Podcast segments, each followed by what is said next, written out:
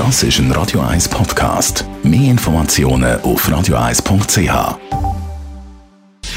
Gesundheit und Wissenschaft auf Radio 1. Unterstützt vom Kopfwehzentrum Irlande Zürich. www.kopfwww.ch Irgendwo habe ich gelesen, in diesen Krisenzeiten werde intensiver träumt, dramatischer träumt. Kann jetzt mir zu wenig bestätigen.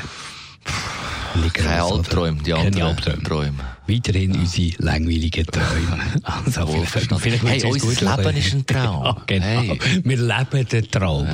Aber wir können gleich mal nachfragen bei der Dr. Eva Biller, Leiterin von der Schlafmedizin ähm, an der Seeklinik Brunnen.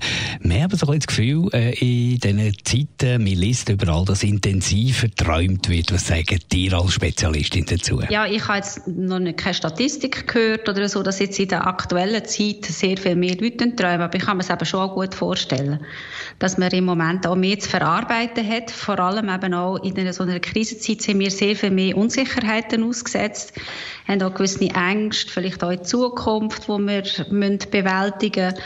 Und wir tun häufig Sachen mit in Traum oder in Schlaf hinein, die uns eigentlich im Alltag belasten. Können Sie noch einen weiteren Grund haben?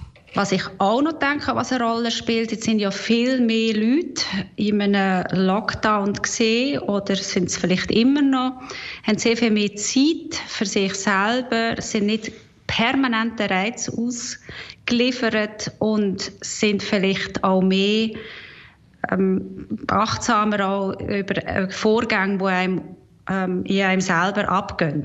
Also das heißt, dass wir vielleicht nicht einfach aufstehen, zack, losrennen ins Büro und gerade in unsere Hektik hinein, sondern dass das alles wird gemächlicher ist und wir auch wegen dem auch sie uns mehr an Träume erinnern. Eva Birrer, kann man etwas dagegen machen, selber, wenn man jetzt äh, unter diesen intensiven, vielleicht auch belastenden Träumen leidet? Ich würde die Träume mal ernst nehmen und einfach mal anschauen, was sagen mir die Träume persönlich, also über was tue ich träume, vielleicht sie mal aufschreiben ähm, sie analysieren und schauen, kann ich sie am Tag die Probleme, die vielleicht da auftauchen, die Ängste, die auftauchen, ganz bewusst angehen.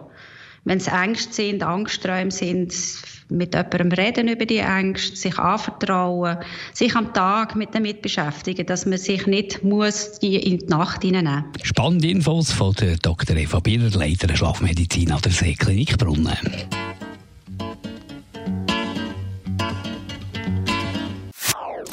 Das ist ein Radio 1 Podcast. Mehr Informationen auf radio1.ch.